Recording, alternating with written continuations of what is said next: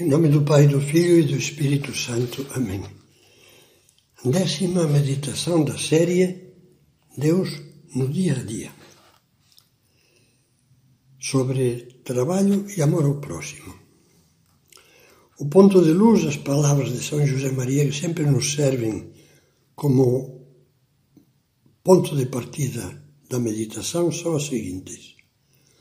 O trabalho profissional é também apostolado ocasião de entrega aos outros e momento de lhes revelar Cristo e levá-los a Deus Pai. Está no número 49 de É Cristo que Passa. Sermos sal e luz no trabalho. Talvez você se lembre de que o Sermão da Montanha, chamado também a Carta Magna do Cristianismo, depois de enunciar as bem-aventuranças, transcreve as seguintes palavras de Jesus aos discípulos: Vós sois o sal da terra, vós sois a luz do mundo. São palavras que se dirigem a todos os que foram incorporados a Cristo pelo batismo. Constituem um apelo dirigido a cada um de nós para fazer da nossa vida sal que comunique aos outros o bom sabor de Deus e luz que lhes transmita a claridade da verdade cristã, da beleza da vida cristã.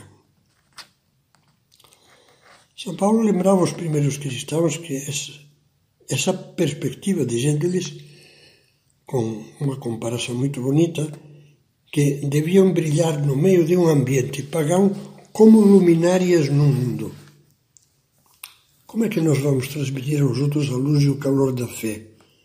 Subindo a um púlpito, encarapitados em um tablado em praça pública? É claro que não. Para a imensa maioria dos cristãos, para o homem da rua, a quem se dirigem essas meditações, não é isso o que Deus pede. O que deseja é que contagiem fé e amor sem estridências, pelo seu modo de viver e de se comportar no convívio diário. Três modos de ser luz no trabalho. Em primeiro lugar, devemos ser luz pelo exemplo. Com o exemplo de um velho adágio, Deus constrói e o diabo destrói. O exemplo é o selo de garantia da sinceridade das nossas palavras. O que Jesus nos pede é uma atitude tal que o nosso modo de nos comportarmos, de agir, de trabalhar, de falar, de tratar os outros, fale por si. Brilhe a vossa luz diante dos homens, diz Jesus, para que, vendo as vossas boas obras, glorifiquem o vosso Pai que está nos céus. No trabalho diário, tantas horas, nós nos damos a conhecer.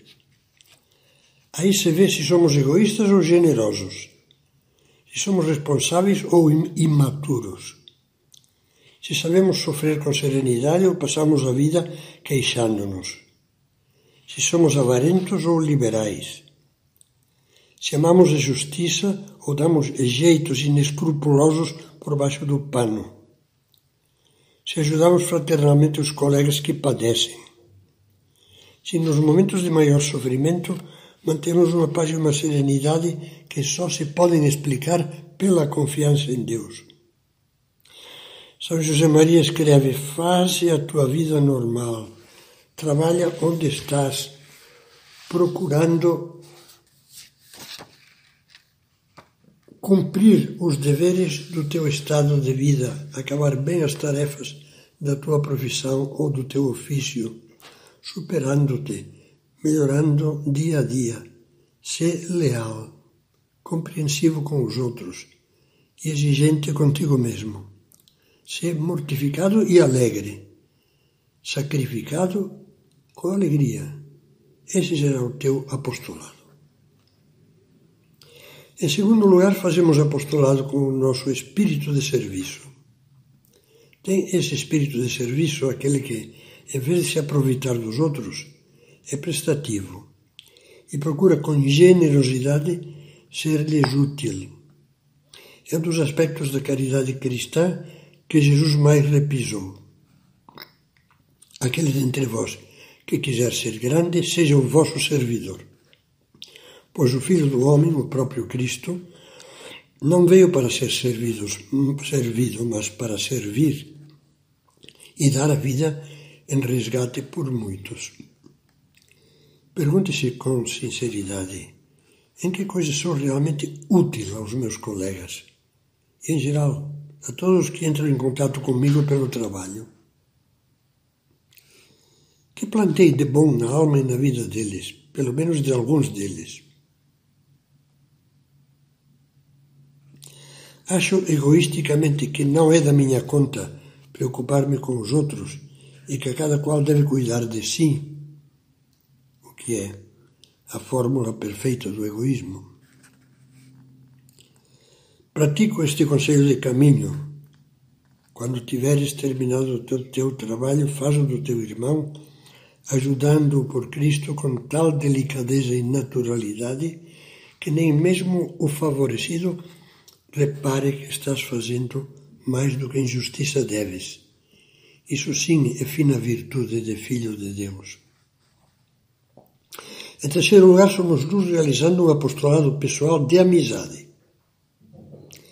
E agora cito novamente São José Maria. Sem saberes porquê, dada a tua pobre miséria, os que te rodeiam virão ter contigo e numa conversa natural, simples, à saída do trabalho, numa reunião familiar, no ônibus, ao dar um passeio em qualquer parte, falareis de inquietações que existem, existem na alma de todos, embora às vezes alguns não as queiram reconhecer. Irão entendendo-as melhor quando começarem a procurar Deus a sério. São José Maria via as relações de trabalho, de estudo, de trabalho intelectual, de trabalho manual, como que elas são de fato. Ambientes em que nascem, crescem e facilmente se consolidam, se consolidam amizades. E quando as amizades são desinteressadas, é fácil que as pessoas abram a alma e façam confidências mútuas sobre os seus anseios, problemas, sofrimentos, dúvidas. A conversa do amigo leal ajuda nesses momentos. Ainda que não se julgue melhor do que ninguém, abre-se e fala da fé e dos meios espirituais que o ajudaram a ele em situações semelhantes. Procura despertar no amigo alguma reflexão mais profunda, sem fazer sermão. Sugere-lhe um livro, ajuda-o a interessar-se por Deus e pela Igreja, sempre com o mais delicado respeito pela liberdade alheia. Pensando em alguns que sonham muito teoricamente, sonham em fazer apostolado neste mundo que gira desorientado, acho que pode ser útil a meditação do seguinte ponto de sulco, o 953. Acho muito lógicas as tuas ânsias de que a humanidade inteira conheça a Cristo. Mas começa com a responsabilidade de salvar as almas dos que convivem contigo de santificar os teus colegas de trabalho ou de estudo. Esta é a principal missão que o Senhor te confiou.